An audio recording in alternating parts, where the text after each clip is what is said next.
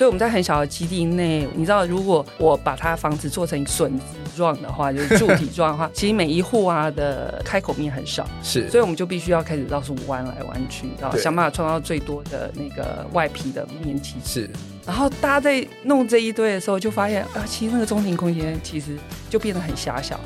那我们就说这样不行啊，那这样的话，社区的人不就没有地方活动？所以我们才跟营造厂讨论。哎，不过这个是在竞图阶段的时候就跟营造厂讨论说，我们发现有这个问题。营造厂也很慷慨，就说那我们就送一个空桥给他。这是真的，在当时，因为那时候呢，我们跟营造厂同胞在炒作的时候是说，我们绝对不能做出一个立体化的平宅，是我们必须创新。OK。所以那个时候还做了一个钢构空桥，所以我们的开放空间就会跟明伦完全不一样。是我们必须把它搬到顶啊，很不能搬到最顶楼，我们还是搬在中间的楼层。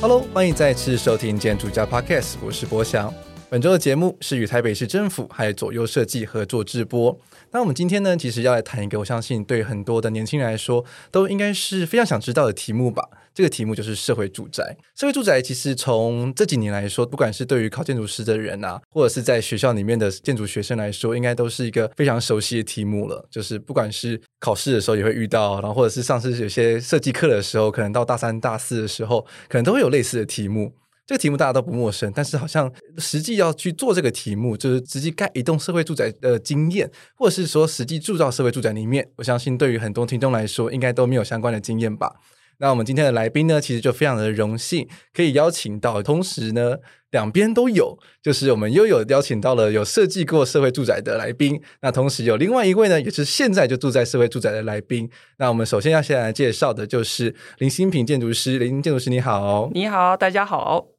是，那林建筑师呢？他现在目前是在戴家汇建筑师事务所的协同主持人。那他毕业在 CiteArc，哇，我们最近真的跟 CiteArc 非常的有缘分。我们今天录音的这一周是十一月一号，那我们昨天上架节目的来宾刚好就是 CiteArc 毕业的。哦，哪一位这么棒的 CiteArc 同学？那，叫 Brian Wu，然后、oh, Brian，okay. 对对对对。好的，戴嘉慧建筑师事务所还有非常丰富的学校还有社会住宅的专案的经验。那我们今天节目中会带到的名伦社宅呢，就是出自在嘉慧建筑师事务所的作品。那另外一位要介绍的呢，是我们的青创的总指户徐芷荣。芷荣你好，你好，我是 Nico，也可以叫我芷荣了。是。嗯那 Nico 呢？他是毕业于朝阳科技大学建筑系室内设计组。那他目前是在台北市的都市更新处工作。哇，今天没想到我们今天的青创总指挥也是建筑人，半个建筑人，半个建筑人。不会啊，你现在还是在建筑产业里面工作。都市更新处也算是 完完全全的建筑人，对，是完全建筑。对啊，没错。那我们今天呢，其实也会提到，就是在社会住宅，它有一个就是叫做青年创新的回馈的计划。那子荣呢，Nico 他也有参与其中，那有很多的相关的知识可以跟我们去做分享。那在今天的节目一开始，当然我们要来先谈谈就是社会住宅这个题目。那社会住宅，我在这边简述一下。那我们早期，我们其实看很多的可能长辈啊，他们可能是生活在一些公宅啊，或者是一些国宅里面。我觉得在形式上，其实也蛮类似，像是社会住宅的。那当然是说那些呃公宅或国宅，的某种程度上都是已经都买回去，变成是他们的。那社宅在形式上又又不太一样，是政府。或者是民间出资盖完之后呢，是用承租的方式，让不管是年轻人或者是就生活在这个城市里面的人去居住。主要我们台湾社会住宅的推动，大概是从二零一零年开始，那推动到现在呢，其实也已经十二年了。那我觉得在台湾的各地，其实也陆陆续续有结出了很多的果子。那我觉得这也变成是现在每一年每次选举的时候，各县市的首长其实。口号上都会喊很用力的一部分，嗯、就是哦，我们目标要盖多少盖多少。对，那其实我觉得我们台湾的社宅跟我们其实国际上看到一些社宅，其实也会稍微有点一点点不一样，就是我们完全不一样。对，就是我们除了有很多的一些公共空间之外，就是因为里民关系上嘛，所以就会有很多。像是一些低收入户啊，或者是一些就是可以让提供给里民使用的设施，会有这样的需求。我们在后续节目上其实也可以进一步去聊这部分。那我们如果去聚焦在台北这座城市上的话，我们截至到二零二一年底，我们其实整个台北市已经匡列了五十二处的基地。预计要去提供一万六千两百四十四户这么多的社会住宅。那目前呢，在二零二一年底的时候，也已经完工了三十三处，总共六千六百一十一户。其实这听起来也是蛮可观的。那可是对比于整个在台北市生活的居民来说，好像也只是一小部分而已。所以其实我觉得各县市都还有很大的努力空间。那其实推动社会住宅，其实我觉得很大的一个议题，其实就是要去实践居住正义嘛。就是因为现在。对于年轻人来说，呃，房贷啊，或者是要去买一栋房子，其实都不是一件容易的事情。那如何让这些呃，不管是北上打拼，或者是到各县市打拼的年轻人，可以有个落脚之处，那就是一个社会住宅非常有意思的议题。那也是在其实政府或者民间都很努力在推动的目标。那另外呢，现在在社会住宅里面，其实有另外一个计划，就是你可参与的这个计划，就是青年创新回馈计划。然后还开放去符合社会住宅入住资格的市民，依照他的专长还有兴趣，然后去提出具有社会性、公共服务性的提案，然后让这些提案呢，他们就可以不用抽签，然后可以直接去入住到这些社会住宅里面。当然听起来好像很美好，但他其实背后的工作也是很多的。是的。那我们在节目中也会去请 Nico 来分享一下，哇，用这种清创户入住到社会住宅之后，会有哪一些工作？那在节目一开始呢，大家要请我们两位今天的来宾来跟我们分享看看，说，诶，对于社会住宅，你们会有什么样的想法？那我们先请林建筑师。其实社会住宅，我们事务所呃，大概第一次接触的时候，其实大概就是九年前，明文算比较后期的出发，但是最早最早的时候，其实在郝龙斌市长的时期嘛，就已经开始，不管从学界哦，最早从学界的研究，其实。我们的第一批是安康社区的社宅，对，包括那个博祥的那个事务所潘记，就是事务所也有做的所谓的第呃安康社区的第一栋，那我们是第二栋，所以在那个时候，其实大家都还在摸索时期。可是我觉得摸索时期的时候，那时候对社会住宅想象就非常丰富。在在那个时候，其实因为我我们我成长年代其实是经历过那个忠孝东路啊，大家睡在路上，然后讲要居住正义的那一段。哇，Oh my God！对对对，然后所以其其实对于所谓呃台北高房价，然后年轻人买不起房子是很有感触的。嗯，所以我们在做社会住宅的时候，包括我们最早接触到安康。平宅的那个地区的时候，其实那个地区啊，让我最大的理解就是，因为我在三二年书的时候，我们在 LA 的时候，其实我们也做过类似的 project，然后我们去看过真正在 LA 的贫民区，其实那个是一个贫穷、暴力跟种族议题，然后混杂的社区议题。是，所以你你进去那社区的时候，其实社区的人对你是充满敌意。哦，OK。可是我们去我们我们在做安康社区的时候，第一次接触的时候，哎，不好意思，我确实是带着这个想法进了这个社区。可是我去那个社区的时候，我发现哦，好像台湾其实不是这个面貌。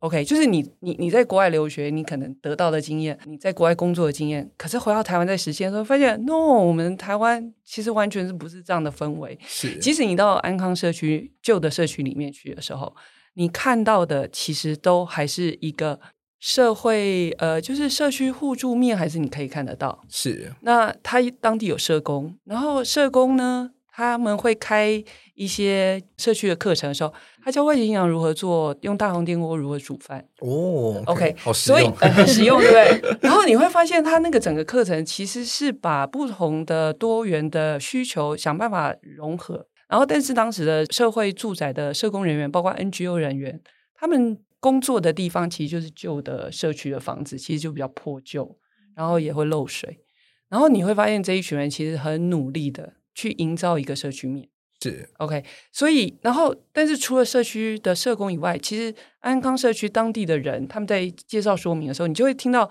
他们很清楚隔壁住了谁，嗯，然后邻居知道谁会有需求，是，然后有时候有一些人他有可能有一点点失智，或者是他老人家可能有点不方便，嗯，所以隔壁邻居很清楚在什么时间要帮助他的邻居。OK，这个是在那个社区里那个破旧的房子里面，下面很珍贵的一块，是就是人与人的连接。是，所以那个时候我们大概清楚，就是判记的第一批就是要确定说，呃，要有一定的住户能够先安置，是，但是又不能全部集中的处理，因为那个很容易整栋楼被贴标签，对，所以他就开始有着混居的机制出来了。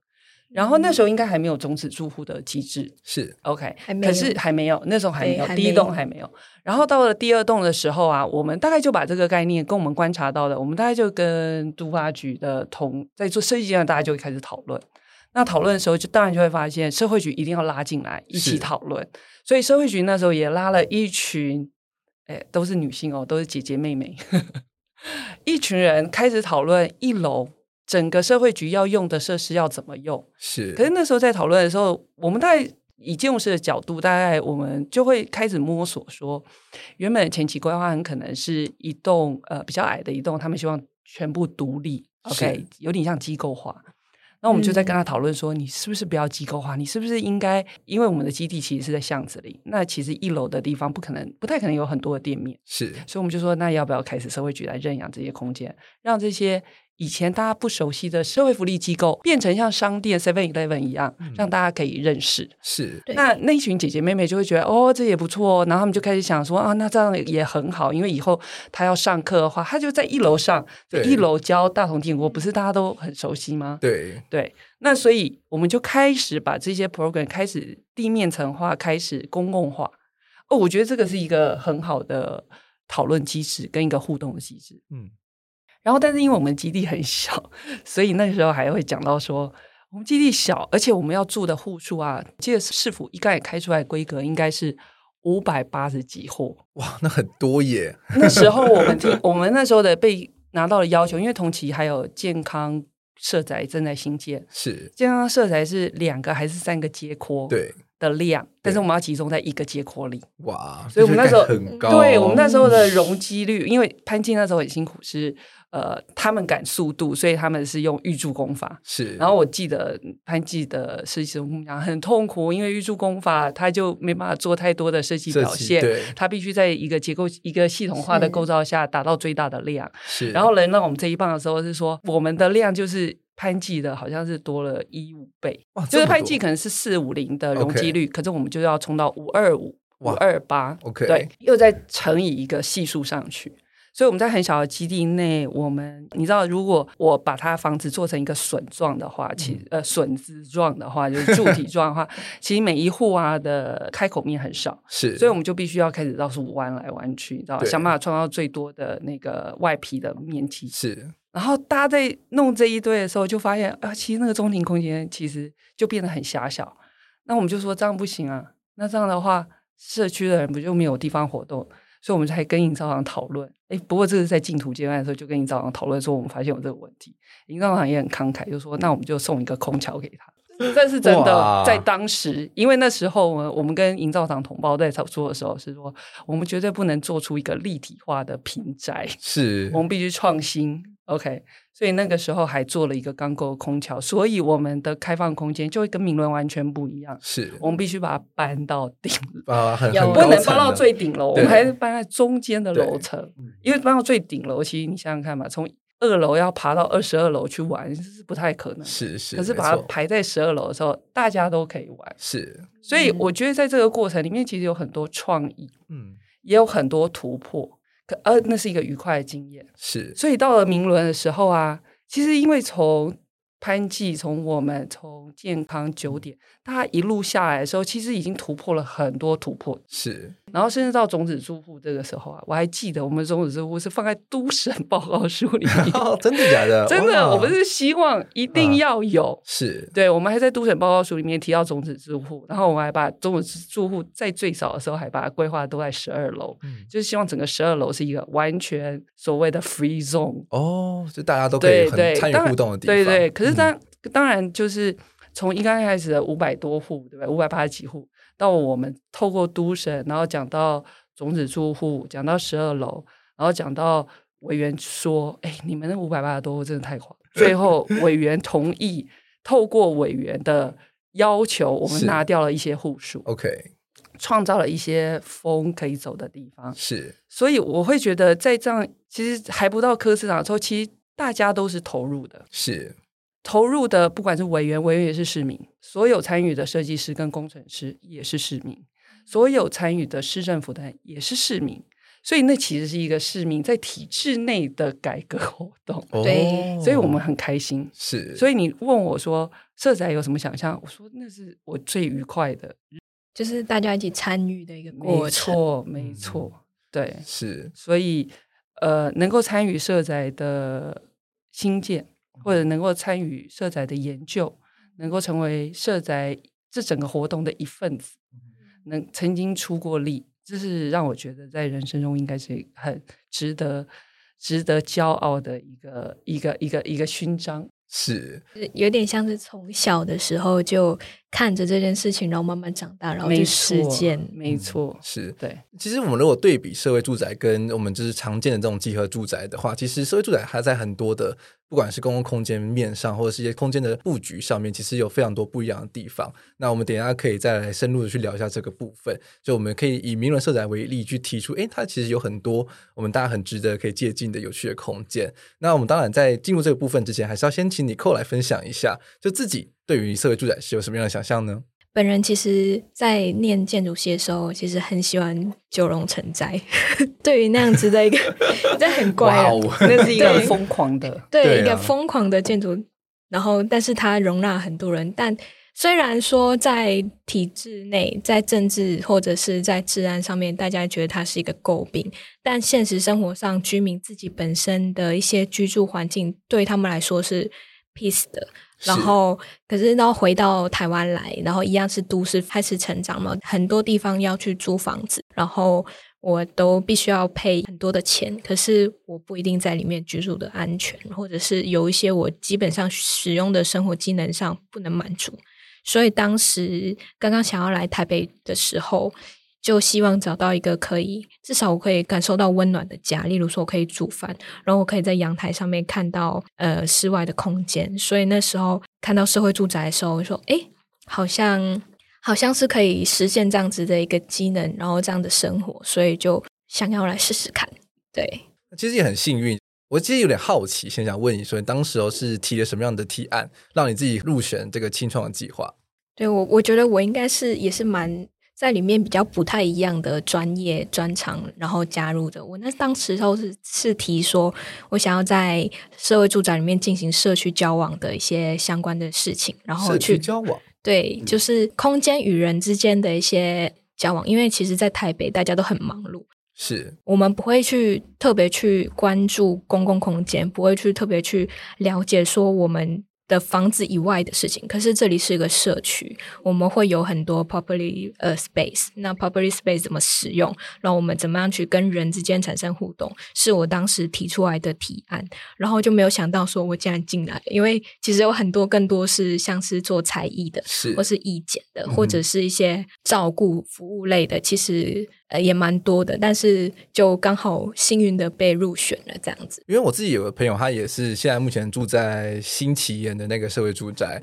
然后他也是有入入选，就是清创户。我上次就有去他的那个社会住宅玩，然后就是他这个跟我聊一些，他就是担任就是清创的。成员之一的一些工作，然后他的他家里面就直接放了一个很巨大的白板，嗯、然后上面画写的密密麻麻。哇哦！然后他们就写说：“哦，这就是我们未来几个月 要办的活动，然后要做的工作。”他他他需要一个 project 来帮他排 schedule。对，他就是哇，其实就后来发现说哇，其实担任一个青创户其实并不简单，并不简单。对，对就除了自己的工作之外，其实你会需要比别人更多的去投入这个社区里面。那我觉得这也是其实在这个时代上非常难能可贵的地方。因为我们如果住在一般的公寓里面，其实或者集合住宅里面，其实大家人与人的距离是相对起来比较远的。那可能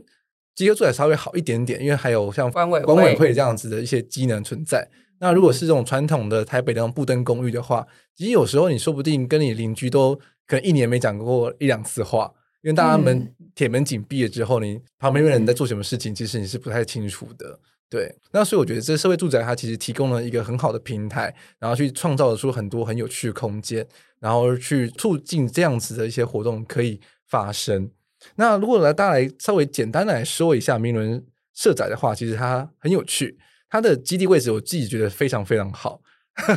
非常优秀的 位置，优秀的位置，很近，我大概三分钟左右可以到捷运站。对，它就是位在。呃圆山捷运站的旁边。那它其实它的基地原址也很有趣，它原本是一个国小，但是因为就是一些少子化的一些影响，那、嗯、就是它就并校了之后，原本的国小的空间就变成是社宅的预定地。然后去盖了这一栋社宅，那它总共有三百八十户，包含两百六十四户的一房型、七十一户的两房型，还有四十五户的三房型。这个比例其实也是好像台北市的政府他们在多年的运营下来之后得出的一个算是计算公式吧，就是好像每个地每个基地都会有这类似的公式。那它的在二零二零年完工了之后，其实也入住了两年了。我觉得在进行一个社会住宅的规划的时候，他的工作其实也没有像我们在做一般的住宅案的时候这么的简单。那我自己在看，就是我这次拿到的资料的时候，发现说它的流程啊，设计规划阶段的时候，还包含了像拜会里长啊，或是地区说明会等等的。嗯，其实变成是说，其实要盖一栋社会住宅的时候，建筑师跟整个当地的居民或是里民，其实会需要进行非常多的对话。那有点好奇就是。呃，林建筑师在进行这个专案的时候，有没有遇到一些挑战？然后如何去应对呢？其实做到明伦社宅的时候，其实在社区沟通上面已经跟前期已经那个阻力已经差很多了，因为它已经变成一种市民的共识，嗯，然后也是国家愿意推动的方向。那呃，我我在想，以明伦来讲，他可能比较特殊的点，因为他曾经是小学，所以对于学校的记忆，哦，那个邻里长他们对于这个部分，他们会比较在意。那这个部分也还好，就是因为其实学校的大树我们都尽量保留了，因为是学校的关系，所以也少数是那种新建案，然后完工之后就有老树。嗯，对，OK，对对对，所以你们住进去的时候，应该在低楼层户也会觉得绿意盎然。是 OK，然后逛附近的那个人行道啊，开放空间也都会觉得不像新房子那种盖那种。种那种树苗的那 一种，对，就是那种 OK，光秃秃的，然后有好玉锥，对对对对，这种就差很多。所以你一入住，就是那个整个基地就已经是 ready 的。我觉得这个这块基地它漂亮的地方在这里。我还是会有一种在那种小学的感觉，不知道怎么说，可能因为小学我们就就是在小学里面读书的时候，都会看得到这些大树，所以可能我因为我住十楼，所以我一打开窗户的时候，虽然我是往下看到那个树的树顶，可是我还是会觉得，哎，这个舒适的空间可以看到树，然后可以看到人在下面走动的那个环境是好的。错。我还记得说，因为明伦社宅在设计阶段交屋的时候，还因为阳台事件，对对对，闹了风风雨雨。我我对这件事情真的是有一点那个，可能是因为学建筑关系，也有听戴建筑师之前的说明。我真心觉得阳台呃两平不算大，真的很舒服。我，我说真的，那个时候啊，阳台风风雨雨的时候，我们办公室是被记者。直接堵麦克风！Oh my god！这么、嗯、就是你会就知道那个整个媒体是沸腾的，而且会觉得政策上面有很大的，有点像疏失吗？是，对不对？以这样的角度去检核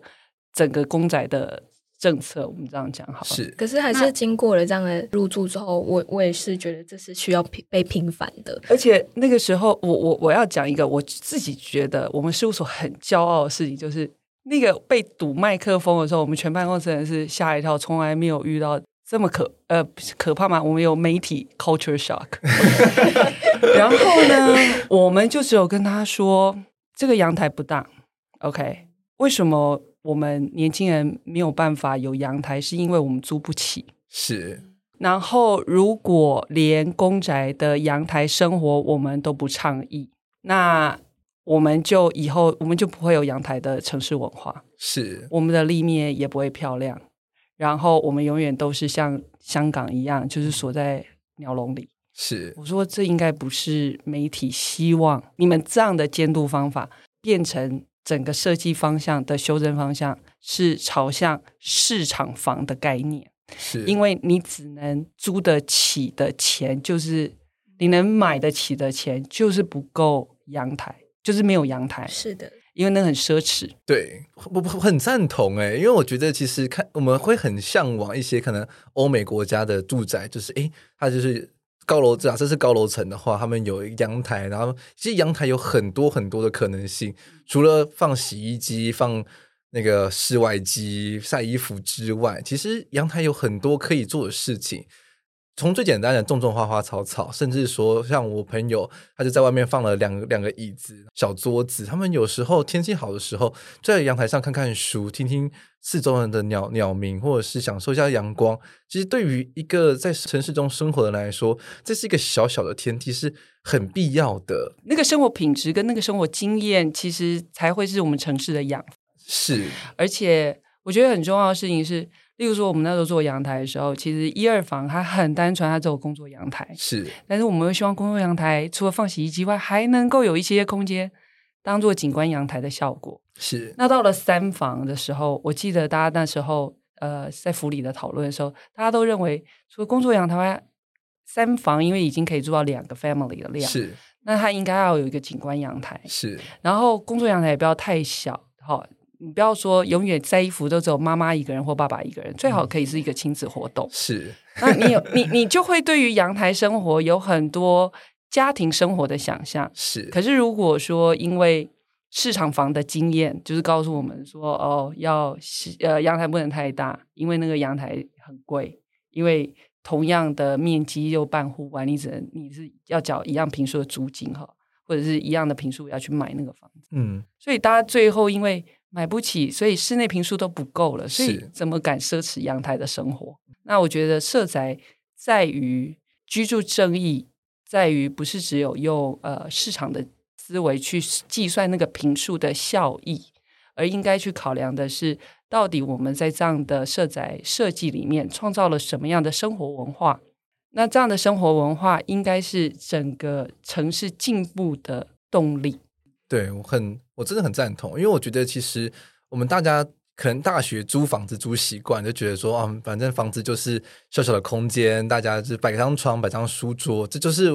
我可以拥有的空间。但是我觉得，其实社会住宅它其实应该就是要挑战这一点，然后去让年轻人在城市中居住的时候，其实有更多的可能性。而且我觉得，当你有一个阳台的时候，你跟整个邻里的关系、跟城市的距离，其实反而会是比较近的。对对，因为你会从阳台生活里面，你会读到城市原来有不同的活动方法。对，没错，你也有机会去观察城市街道的真正的状况。是，没错。因为像这样，其实刚刚尼寇就有提到说，他刚从他就会从他的房间的阳台往下看嘛，看到人底下在活动，是的，看到树树梢，其实就会感受到四季，感受到整个城市的脉动。我觉得这是一个很重要的事情。那除此之外呢，其实，在社会住宅里面，它其实也置入了很多我们大家可能平常比较不会想象到的空间。那比如说，像是名人社宅的一二楼，其实就注入了非常多的公共空间。比如说，像是延续了我们原本是国小嘛，所以它就会有校史馆。那它同时呢，又会像是有置入一些像是幼儿园啊、公共保姆，然后创造力学院、青年创业园区，还有商店等等空空间。其实这整个社宅在这样子一二楼公共空间的释放出来之后，其实某种程度上是形成了一个像是小小的世界，就好像，诶，你在那边可以其实可以很舒适的生活一整天。没错，你你想想看，如果有我们的社宅下面有幼儿园，OK。有托婴中心，其实旁边的住家的邻里就会进来我们的明伦社宅的社区里，OK。然后他们对于明伦社宅的开放性，他们也会觉得它很像一种小公园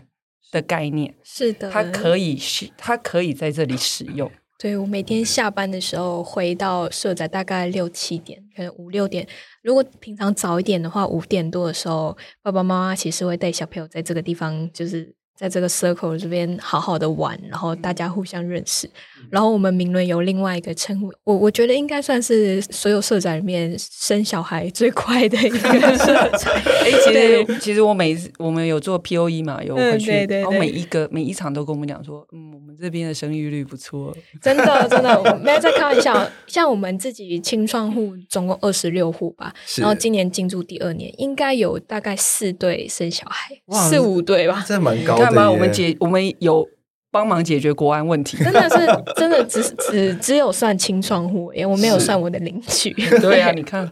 哎，所以其实一个好的生活品质，其实会其实制造出来的安心感，会让家长很愿意去生小孩耶。真的啊，幸福感很重要啊。是，我们去追求小确幸，小确幸要靠什么？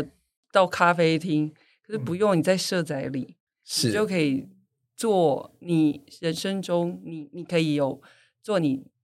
这个阶段里，你想进行的梦想是，因为像我自己去逛名人社宅的经验来说的话，我觉得名人社宅给我的体验来说是一个很安全的空间。有一个有可能是因为整个量体设计的造型，它其实是有一个像是呃马蹄形的形状，但是说就是它的主要的建筑量体，它其实是围塑出了一个很完整的中庭的空间。那同时在一二楼，它除了一个很平坦的中央的广场可以去奔跑之外，它在二楼它其实也可以，它也是一个跑道，所以其实就是游戏的空间其实变成是立体化的。所以就是你其实在小朋友在这边玩的时候，他其实有可以找到很多呃有趣的角落，而不会是只是就是单纯的在一个平面上去呃，好像只能去玩玩一些呃那种塑胶玩具啊，或者是做一些简单的小活动而已。没错，而且整个公共空间的设计，它其实没有 dead end，是它都是流动的，嗯、就是你你没有走到一个地方，你要走回头路，这也蛮重要的。所以也很多的走读啊活动，其实，在我们社区里面。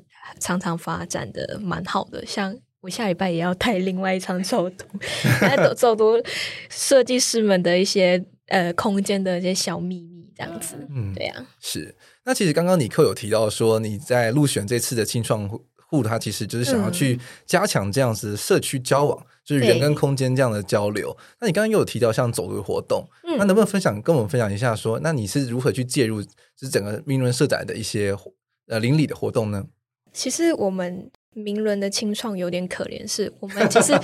我们一开始进去住的时候，去年三月进驻，结果四五月的时候疫情就大爆发，哦、大爆发然后就。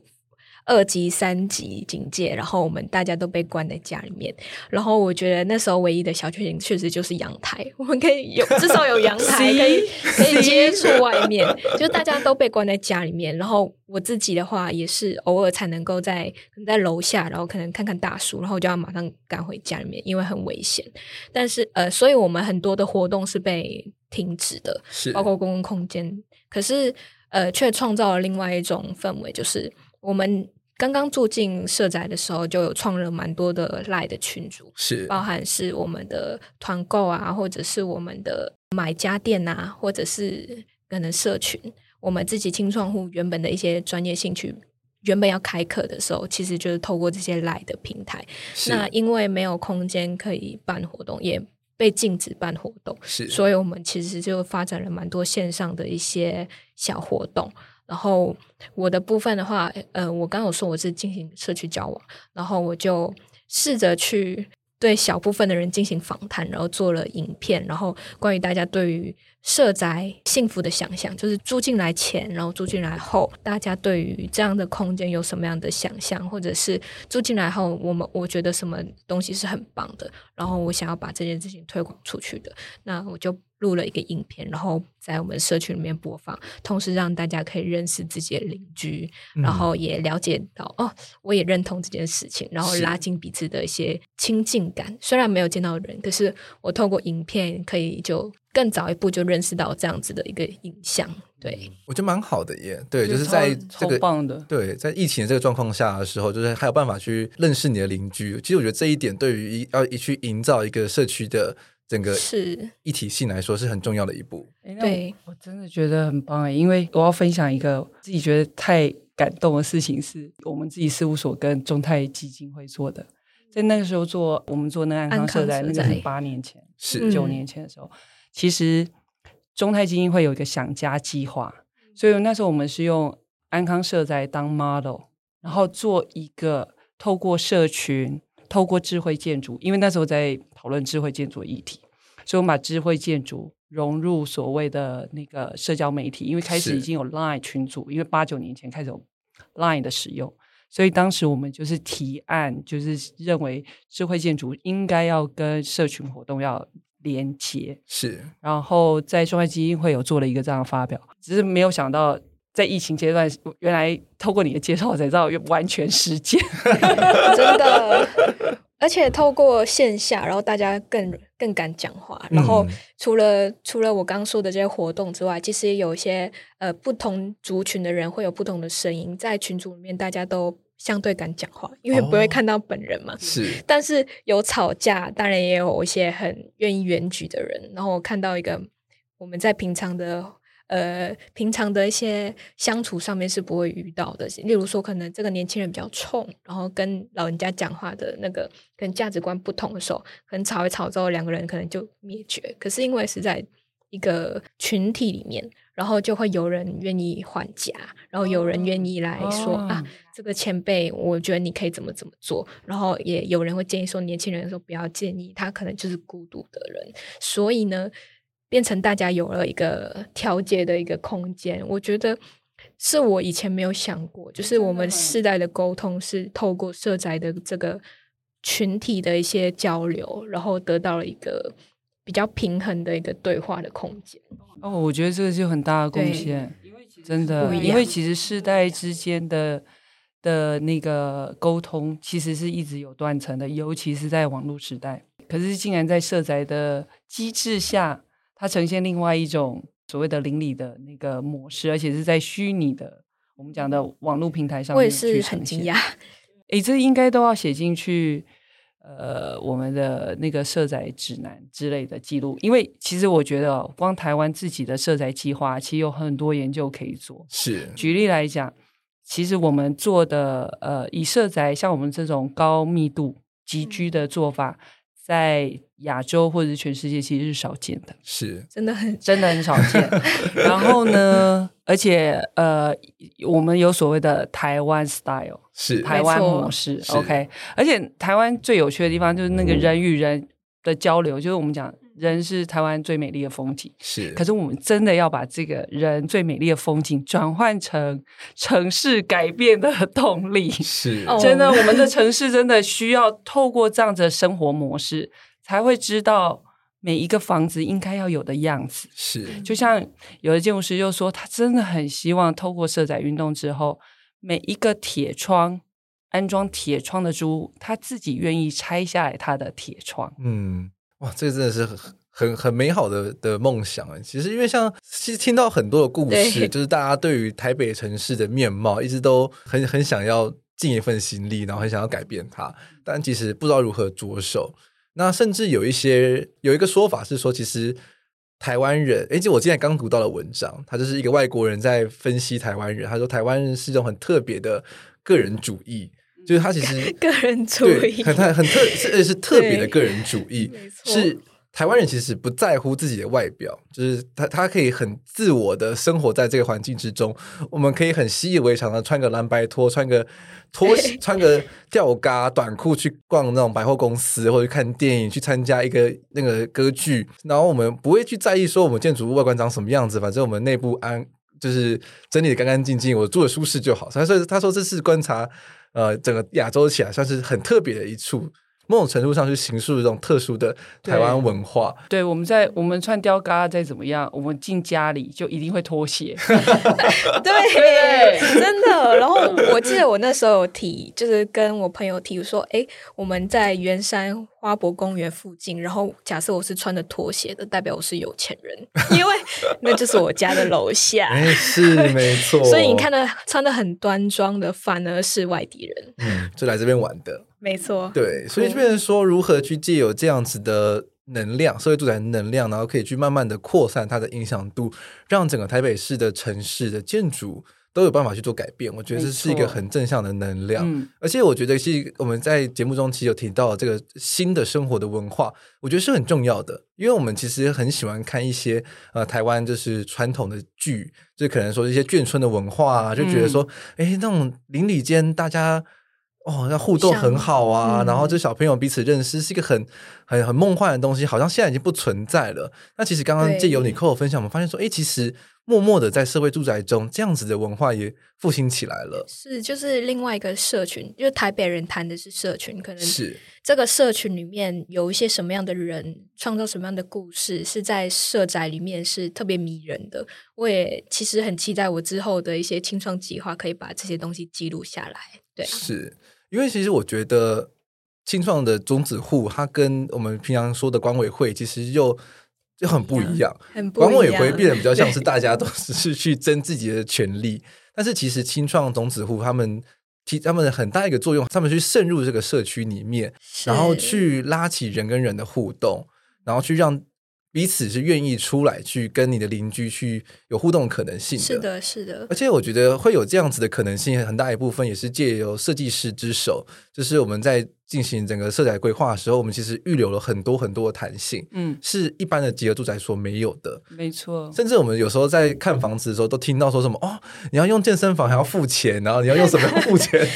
然后扣点数什么的。对，我就觉得我听到都觉得很不可思议耶。因为那个是一个市场机制啊，对，对，所以我觉得社会住宅就有办法去破除这个市场机制，然后去提供出这么多的有序的弹性的空间，然后去让整个住在这个社会住宅里面的住户可以有呃举办活动啦，或者是去拉近彼此生活的空间的这样的可能性，我觉得是很重要的。那能不能请就是林建筑师是分享一下，在思考名人社宅的时候，有尝试去置入哪一些就是这些活动可以发生的可能性的一些空间？其其实啊，我我要讲的就是，其实就如果大家在做建筑设计的时候，就是尤其在学校念做设计的时候，最常被问就是最常被拼图老师问就是，你觉得你把这个空间留下来，活动就会发生吗？对不对？对，对你是东流西流，然后我这边咖啡厅，这边读书角，然后最后他们都说，你觉得你这样留空间就会发生吗？然后确实，我们在做色彩的时候，我们都会问这个问题。是对，然后问这个问题的时候，嗯、其实我觉得，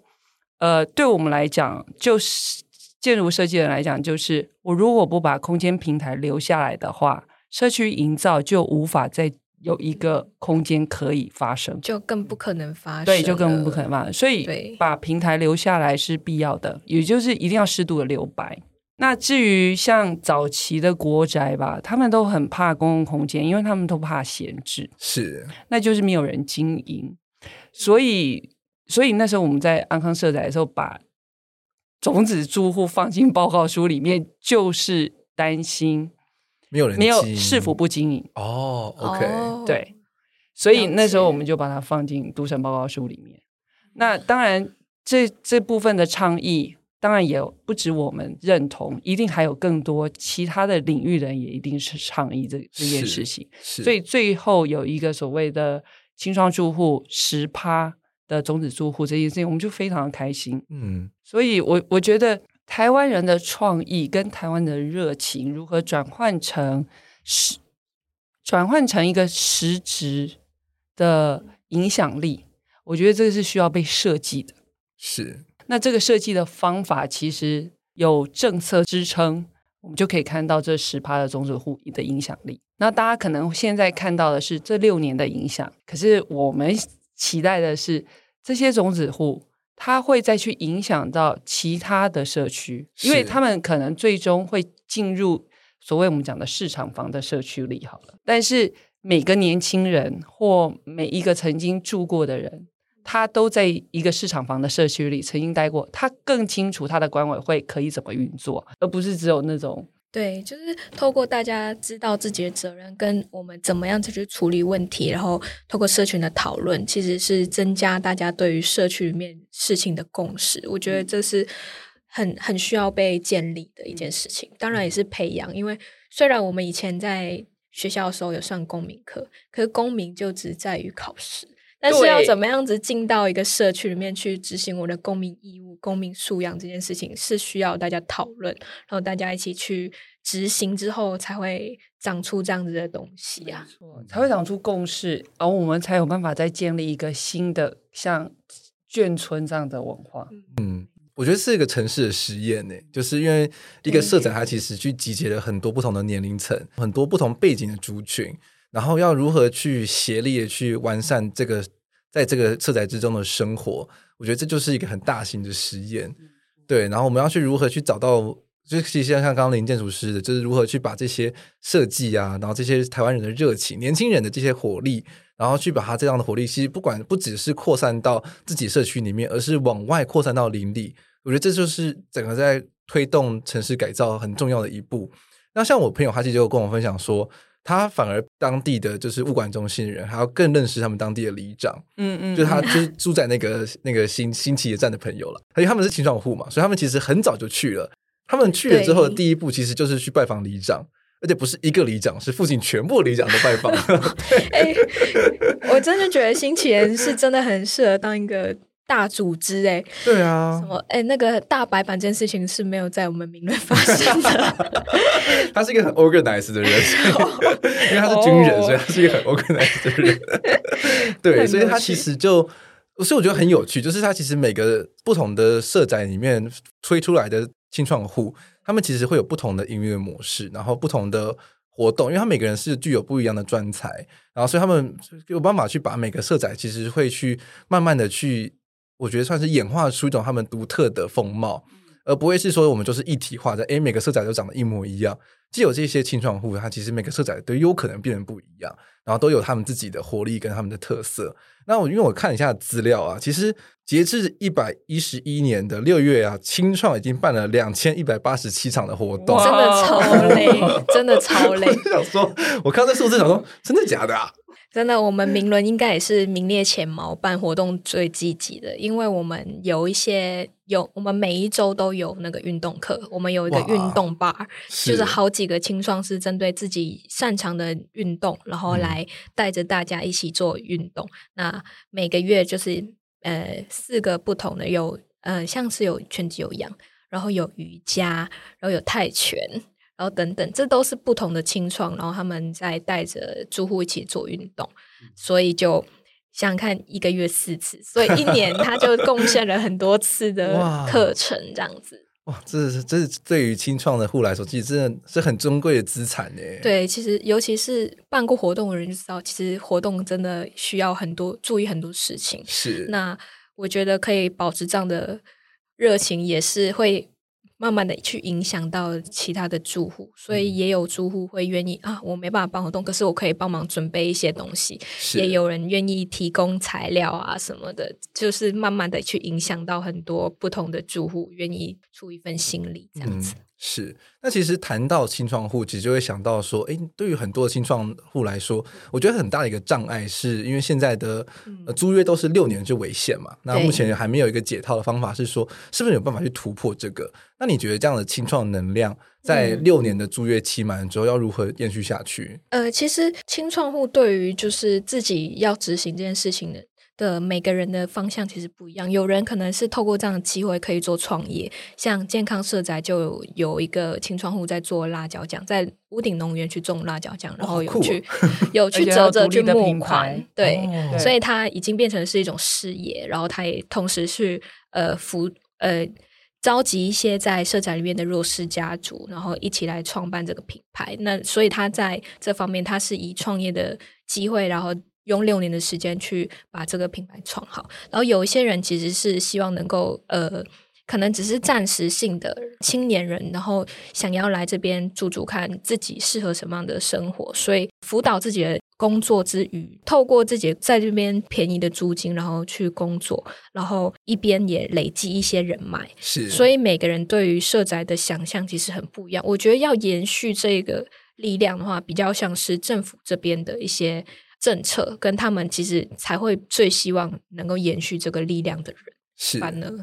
我觉得是这样子。嗯、所以其实，变成说从可能在体制上的话，也要去在看到成果之后，可以慢慢的做调整吧。没错，是不是有办法去留一些青创户下来？就他如果他们愿意续约的话，是不是有可以留局部的一些老的种子下来，然后去让它变成是新种子的一个养分？是，现在就有这样的机制，嗯、就是我们自己也有学长姐，嗯、然后他们会到不同的社宅去带着新的青创户，有点像学长姐，就大学的学长姐带着大家一起进来，哦 okay、呃，有任何的问题，然后可以提出来，然后大家一起讨论。那未来的话，其实还是有很多的可能性，因为。现在的第一批要毕业，大概还剩下两年，是，然后也有一些新的合作住宅啊，或者是新的住宅形式，其实是希望能够跟这些青创们去合作。OK，不过另外一个问题是，就是其实六年的时间，有些人会成家了，成家了，然后要怎么样继续延续这个力量，其实是更不一样的一件事情。我觉得，嗯、单身的青创户跟有家庭的青创户的。考虑的事情反而是不一样的。嗯，是，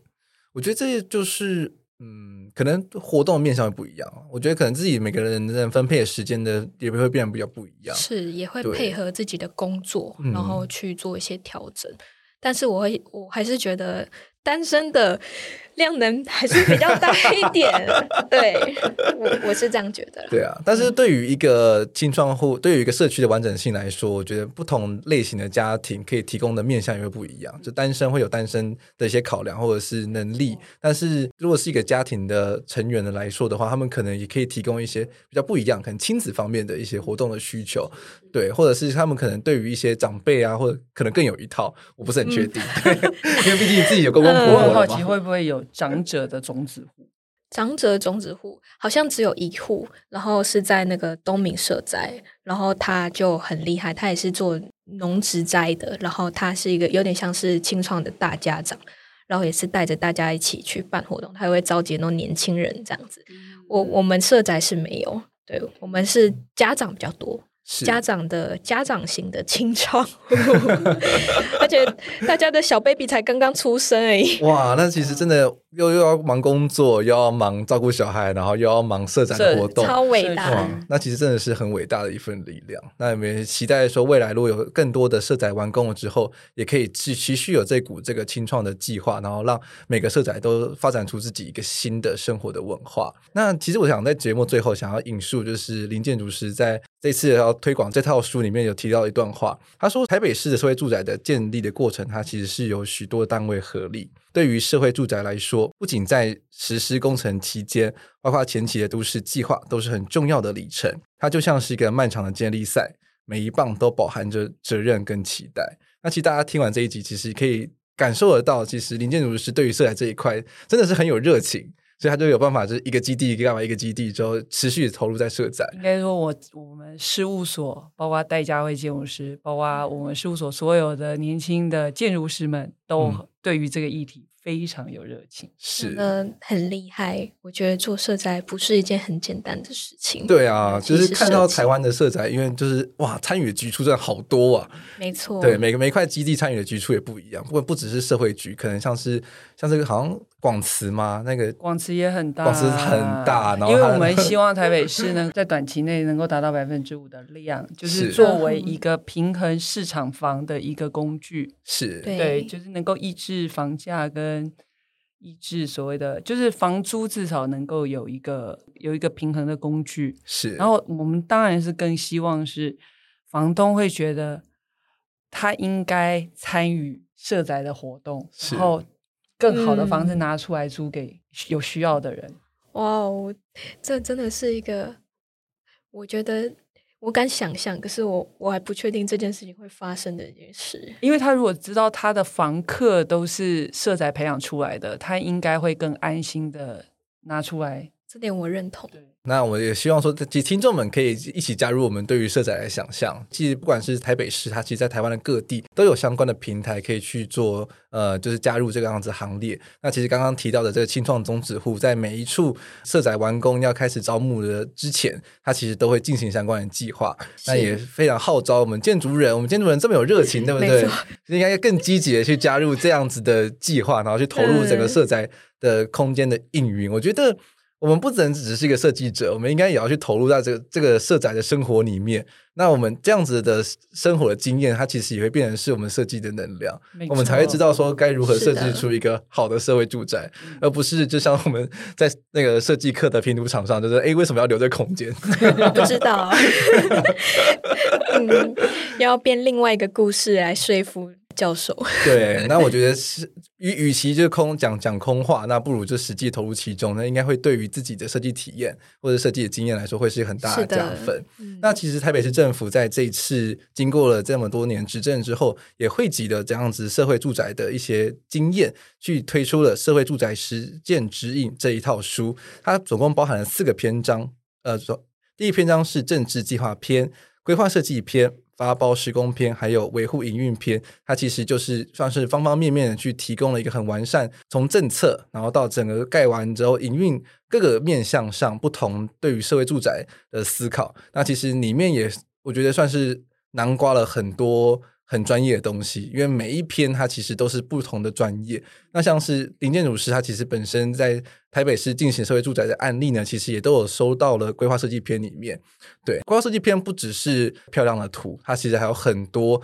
实际的空间的一些细部大样啊，或者是一些可能空间房型的配置的图面，对于设计师来说会是一个很好的工具。如果未来要去进行相关的呃设计的工作的话，都会是一个很好的指引。这个社会住宅的这样子的推动经验跟执行的方式，还有面对的课题，都可以在这一套社会住宅实践指引中找到答案。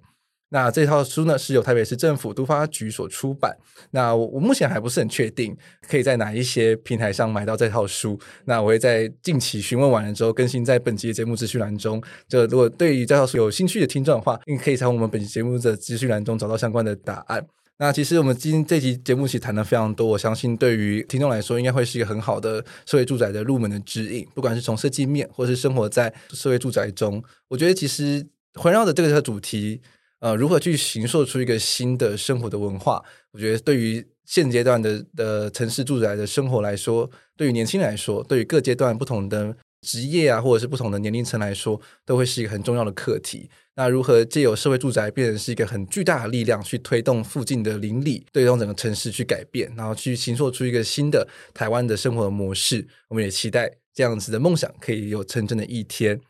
那如果除了新建之外，社会住宅是不是还有其他的可能性呢？那我们也希望说，不管是建筑师或者政策指引的单位，一起来思考。那或许未来除了看到的新的大型的建筑社会住宅之外，我们还会有一些不一样的社会住宅的可能性，然后让整个台北市啊，或者是台湾各地的整个住宅的机制可以有更完善。然后我们就有一天，我们不用再去喊着居住正义的这个口号，而是我们每个人都有一个幸福安康乐业的家。好，嗯、那我们这集的节目也非常的谢谢呃林建筑师还有子荣来到我们节目，谢谢两位，谢谢，谢谢各位。嗯，好的，那本期节目到这边。如果喜欢本期节目，欢迎到 IG 搜寻建筑家。那我我们收听平台包含像是 Apple Podcast、Spotify、YouTube 等各大收听平台。如果喜欢我们本期节目的话，欢迎在我们 Apple Podcast 平台给我们五星评价并留言。那如果有什么意见指导的话，也非常欢迎各位私讯我，然后跟我们做进一步的讨论。那我们本期节目到这边，我们下一次再见，拜拜，拜拜，拜拜。